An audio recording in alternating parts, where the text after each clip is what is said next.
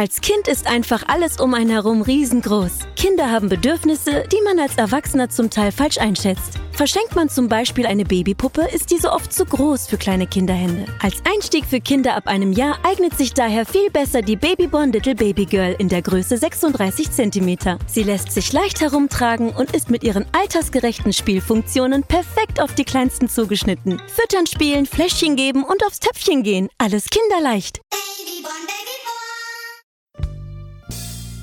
Hier ist Schachgeflüster. Guten Tag, liebe Zuhörer. Mein Name ist Stefan Fastenau. Ich bin Betreiber von chessjewelry.com und heute erzähle ich euch etwas über den Ursprung der Staunton Schachfiguren. Das heute in aller Welt verbreitete Schachfigurendesign Staunton hat seinen Ursprung in England des Jahres 1849. Mitte des 19. Jahrhunderts waren gängige Schachfiguren mit aufwendigen, von Hand geschnitzten Verzierungen versehen und hatten einen hohen dekorativen Anspruch. Diese Kunstform machte Schachfiguren zu einem wertvollen und somit auch hochpreisigen Vergnügen, an dem nur wohlhabende Bürger teilhaben konnten. Spieler, die hingegen mehr Wert auf die Handhabung der Figuren legten, bemängelten, dass diese zerbrechlich, oftmals schwer voneinander zu unterscheiden auf dem Schachbrett unhandlich zu bewegen seien. Die dekorativen Eigenschaften der Figuren hinderten sie an einem tauglichen Einsatz als Wettkampffiguren, da eine gute Greifbarkeit der Ästhetik weichen musste. Da Schach jedoch auf der Wettbewerbsebene nach wie vor sehr populär war, nahm die Nachfrage nach wettkampftauglichen und robusteren Schachequipment zu. Der Unternehmer Nathaniel Cook erkannte das Geschäftspotenzial und meldete im Frühjahr 1849 ein von John Jacques entworfenes Schachfigurendesign zum Patent an. Jacques war ebenfalls ein Geschäftsmann und sehr erfahren auf dem Gebiet der Elfenbeindreherei, weshalb auch ihm die Beschwerden der Schachspieler zu Ohren gekommen waren. Sein Talent und seine Erfahrung im Umgang mit Elfenbein übertrug er auf die Holzverarbeitung, um ein Schachfigurendesign zu entwerfen, das schlichtere Formen aufwies und einfacher zu produzieren war. Um die Schachfiguren zu bewerben, gewann Cook den zur damaligen Zeit stärksten Schachspieler der Welt für sein Vorhaben, Howard Staunton. Dieser unterschrieb die Echtheitszertifikate für die Schachfigurensets und verhalf mit seiner Namensgebung den Figuren zum Durchbruch. Zudem war Staunton selbst sehr engagiert, seine Berühmtheit zu nutzen und die nach ihm benannten Schachfiguren über alle Maße zu loben, während er andere Figuren auf dem Markt stets zu verunglimpfen wusste. Aufgrund der günstigeren Produktionskosten und niedrigeren Preise sowie der daraus resultierenden breiteren Verfügbarkeit wurden die Staunton-Schachfiguren weltweit berühmt und verhalfen auch dem Schach als Spiel zu einer noch höheren Bekanntheit. 1924 erwählte sogar die World Chess Federation FIDE die Staunton-Schachfiguren offiziell zum Turnierstandard für alle zukünftigen Schachwettbewerbe. Da Staunton-Schachfiguren in einer Vielzahl von Varianten daherkommen, gibt es einige Merkmale, die eine Identifikation des Designstils zulassen. Diese haben sowohl einen historischen als auch symbolischen Hintergrund, der sich in der Erscheinung der einzelnen Figuren äußert. Das Design der Staunton-Schachfiguren ist eng angelehnt an die neoklassische Architektur die ab Mitte des 18. Jahrhunderts populär wurde. Aus diesem Grund wirken die Figuren statuenhaft und haben eine hohe Ähnlichkeit mit geschichtlichen Szenenbildern altertümlicher Gebäudefassaden.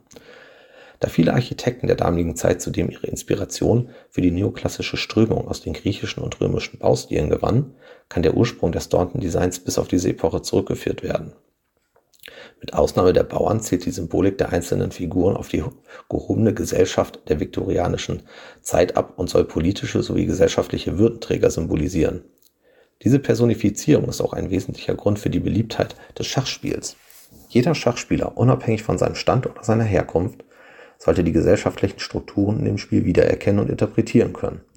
Doch wie bildet man einen gesellschaftlichen Status oder eine politische Verantwortung in einer Holzfigur ab? Zudem noch in einer möglichst einfachen Form und einer günstigen Produktion.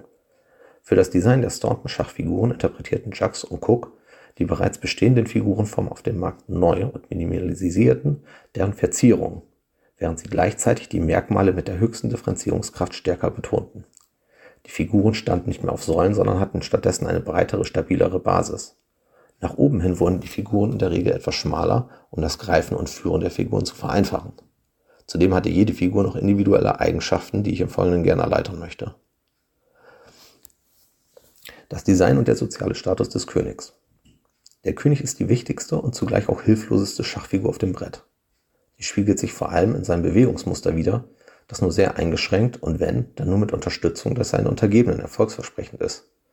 Er präsentiert sich in seiner gleichnamigen Rolle als König und nutzt als Symbolik dementsprechend die Form einer Krone mit einem nach oben ragenden Kreuz.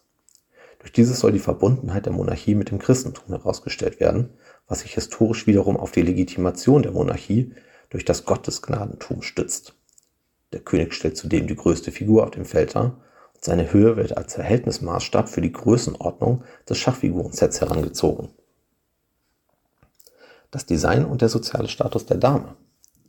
Obwohl die Frau zur damaligen Zeit deutlich weniger Rechte hatte als der Mann, so ist es doch die Dame, die zur mächtigsten Figur auf dem Schachbrett wurde. Diese Machtposition hielt sie jedoch nicht immer inne. Erst im Mittelalter um das Jahr 1490 wurde ihr Regelwerk gestärkt, was höchstwahrscheinlich auf die Vielzahl an Königinnen zurückzuführen ist, die in dieser Zeit an der Macht waren. Zuvor durfte die Dame nur ein abgeschwächtes Bewegungsmuster des Läufers nutzen, ein Feld in eine der diagonalen Richtungen. Ähnlich wie auch der König zeichnet sie sich durch ihre Kopfbedeckung aus. Dabei trägt sie ein Diadem, welches sie durch nach außen abragende Zacken von dem Erscheinungsmerkmal des Königs und seiner Königskrone abgrenzt. Zudem ist sie etwas kleiner als der König und wirkt in ihrer Form schmaler und eleganter. Einige Staunton-Varianten setzen im Diadem eine rosenartige Wölbung hinzu, was die Weiblichkeit betont und etwas wertiger erscheinen soll. Wenn auch auf Turnierebene nicht üblich, werden Staunton-Schachfigurensets immer öfter mit zusätzlichen Damen ausgeliefert, um im Falle einer Bauernumwandlung eine zweite Dame auf dem Schachbrett darstellen zu können. Das Design und der soziale Status des Turms. Der Turm verkörpert die Grundfesten einer Gesellschaft und beide Türme im Verbund symbolisieren eine nur schwer zu durchdringende Mauer entlang der Linie eines Schachbretts. Er verfügt über keine besonderen Verzierungen, doch durch seine schlichte und massive Form strahlt er Sicherheit und Unnachgiebigkeit aus der als einzige Schachfigur ein Bauwerk darstellt, drückt seine Erscheinung auch deutlich die eingangs beschriebene neoklassische Architektur aus, während andere Schachfiguren ihre Verkörperung aus der hierarchischen Differenzierung der Gesellschaft beziehen. Das Design und der soziale Status des Läufers. Die Gestaltung des Läufers ist der Kopfbedeckung eines Bischofs nachempfunden. Diese sogenannte Mitra trägt eine spitzenartige und doppelhörnige Form, nach Erasmus von Rotterdam die gleichmäßig vollkommene Kenntnis des Alten und Neuen Testaments symbolisieren soll. In der Verarbeitung der Figur wird die Mitra mit einer von oben in den Figurenkopf hereinragenden Kerbe verbildlicht. Das Figurendesign des Läufers soll über diese Symbolik die Geistlichkeit und den Glauben in einer Gesellschaft bzw. in einem Königreich repräsentieren. Die Funktion des bischöflichen Beraters kann im Schach durch seine direkte an den König und die Dame angrenzende Startposition gedeutet werden da mehrere Berater auch unterschiedliche Meinungen vertreten können, ist es auch nicht verwunderlich, dass die Läufer stets auf unterschiedlich farbigen Feldern wandern. Das Design und der soziale Status des Springers. Die prägendste Figur eines Schachsets ist der Springer. Das liegt vor allem daran, dass seine Form als einzige nicht achsensymmetrisch gedreht, sondern aufwendig von Hand geschnitzt wird. Die Darstellung des Springers folgt einem Pferd, genau gesagt die eines Hengstes. Durch diesen soll die Tugend der Ritterlichkeit zum Ausdruck gebracht und eine Verbindung zu der im Rittertum verankerten Kavallerie geschaffen werden. Der Designursprung dieses Hengstes liegt in den überlieferten Marmorstatuen der griechischen Steinbildhauerkunst, wie sie an den Parthenon-Marmoren im Britischen Museum in London üblich waren und es auch heute noch sind. Die militärstrategische und militärtaktische Ausrichtung des Ritterstandes wird hingegen durch das komplexe Bewegungsmuster des Springers abgebildet er zieht nicht in eine Richtung, sondern springt in einem L-Muster und kann dabei auch Figuren überspringen. Sowohl das Muster selbst als auch die Eigenschaft, nicht von gegnerischen und nur auf dem Zielfeld von verbündeten Figuren geblockt werden zu können, versinnbildlicht hierbei das militärische Überraschungsmoment. Das Design und der soziale Status des Bauern. Das Design des Bauern ist sehr schlicht gehalten und definiert sich über seinen runden Kopf auf seinen kegelartigen Körper.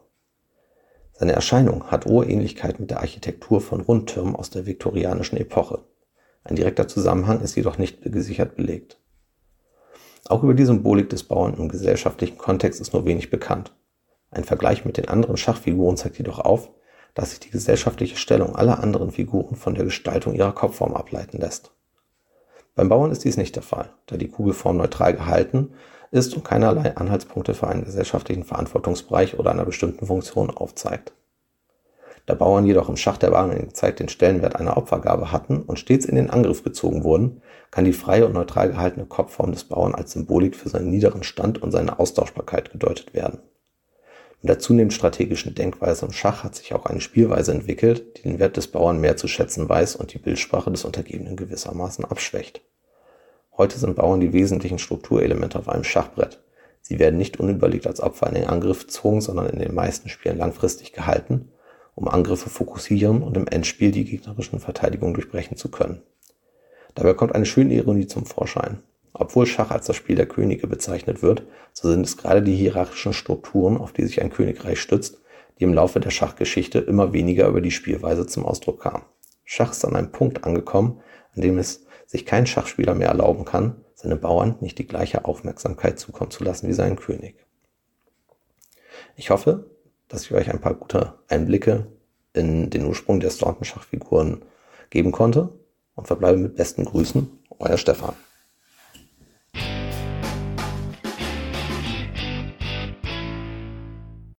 Als Kind ist einfach alles um einen herum riesengroß. Kinder haben Bedürfnisse, die man als Erwachsener zum Teil falsch einschätzt. Verschenkt man zum Beispiel eine Babypuppe, ist diese oft zu groß für kleine Kinderhände. Als Einstieg für Kinder ab einem Jahr eignet sich daher viel besser die Babyborn Little Baby Girl in der Größe 36 cm. Sie lässt sich leicht herumtragen und ist mit ihren altersgerechten Spielfunktionen perfekt auf die Kleinsten zugeschnitten. Füttern, spielen, Fläschchen geben und aufs Töpfchen gehen. Alles kinderleicht. Babyborn, Babyborn. Schatz, ich bin neu verliebt. Was?